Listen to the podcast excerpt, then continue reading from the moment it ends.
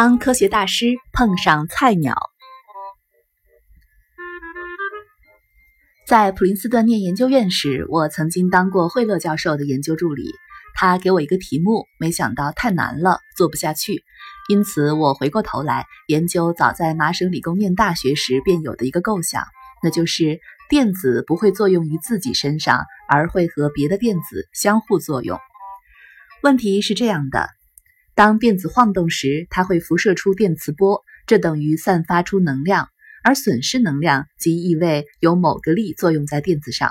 更进一步考虑，晃动一个带电的电子所用的力与晃动不带电的电子所用的力一定不一样，因为假使在两种情形中所施的力完全一样，但已知在一种情况下粒子损失能量，另一种情况下则不会损失能量，这好像是对同一个问题出现了两种不同答案，根本是不可能的。当时的标准理论是电子对自己作用而产生力，称为辐射反应力。当我在麻省理工开始推敲这个想法时，我并没有注意到这个问题。我一直认为电子只会对其他电子施加作用。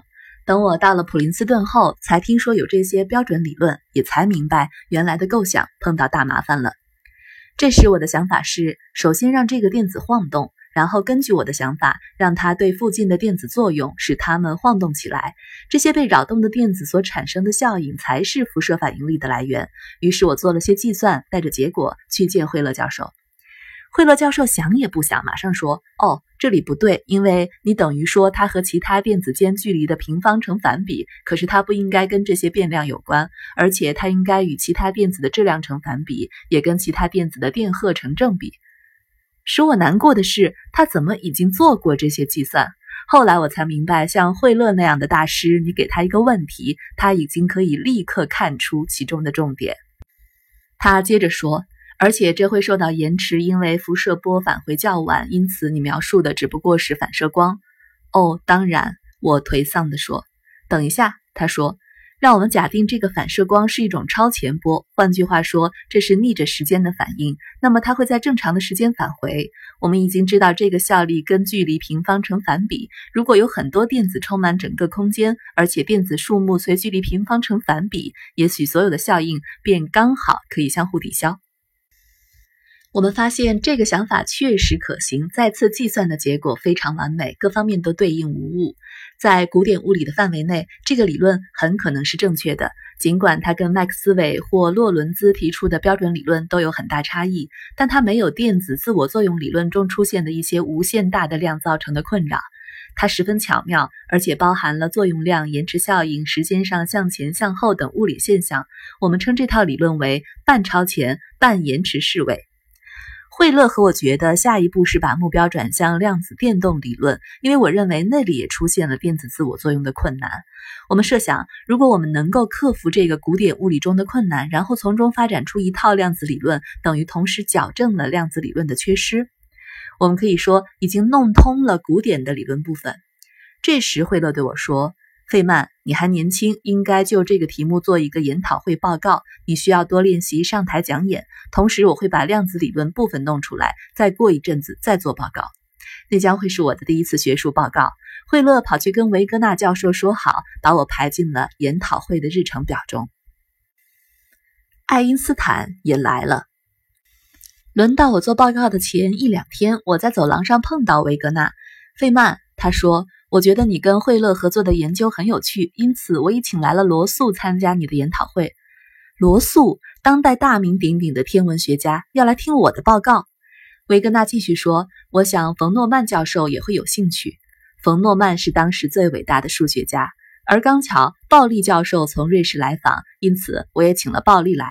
天哪，鲍利，一九四五年诺贝尔物理奖得主，也是有名的物理学家呢。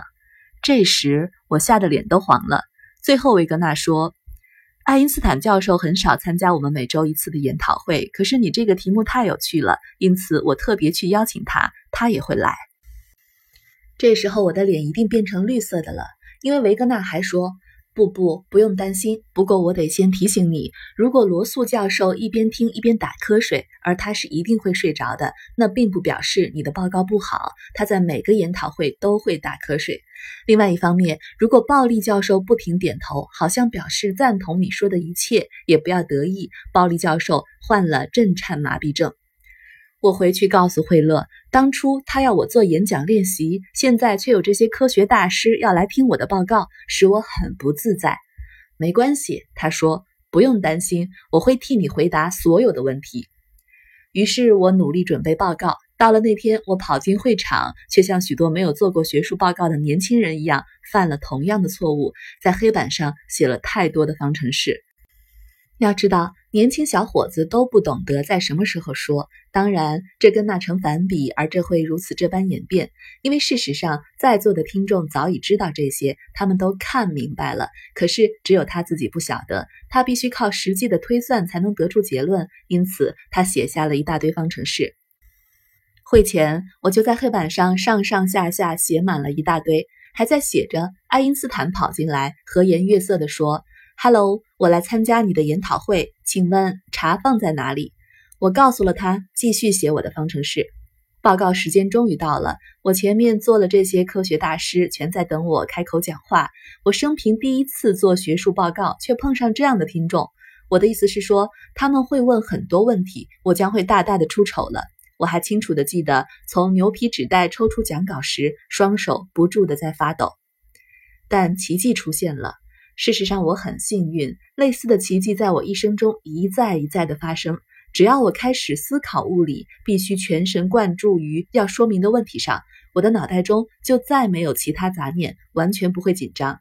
因此，当我开始报告以后，我根本不知道听众是谁了。我只不过在说明这些物理概念。事实就是那么简单。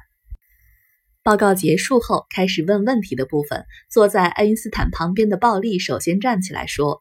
我不认为这个理论正确，因为这个、这个和这个。他转过头去问爱因斯坦：“你同不同意？”爱因斯坦教授，爱因斯坦说：“不。”声音拉长，带着浓重的德国口音，很悦耳的一声“不”，很有礼貌。我只觉得要替引力相互作用构思一套同样的理论，必定非常困难。他指的是广义相对论，也是他心爱的小孩。他继续说：“由于目前我们还没有足够的试验证据，因此我并不很确定哪些才是正确的引力理论。”爱因斯坦了解很多想法可能跟他的理论不一样，但他很能容忍别人的想法。我真希望我当时把鲍利说的话记下来，因为几年之后，我发现那套理论用在构筑量子理论上确实是不够。很有可能，伟大的暴力早已经注意到其中的问题，而且当时已对我说明。但由于我不用回答问题，心情太过放松，以致没有仔细听。我倒是记得跟暴力一起走上帕尔马图书馆的台阶时，暴力问我：等惠勒做演讲谈量子理论时，他会说些什么？我说：我不知道，他没有告诉我，这部分是他在做。哦，他说，这家伙自己闷着头在做，而没有告诉助理究竟他在做些什么。他靠过来，用低沉神秘的语调说：“惠勒不会举办那个演讲的。”果然，惠勒一直没有提出报告。原先他以为轻易便可解决跟量子理论有关的部分，他还以为自己已经做的差不多了，但事实上并没有。到了该他做报告时，他明白了，他根本不知道怎样着手，所以没有什么可报告。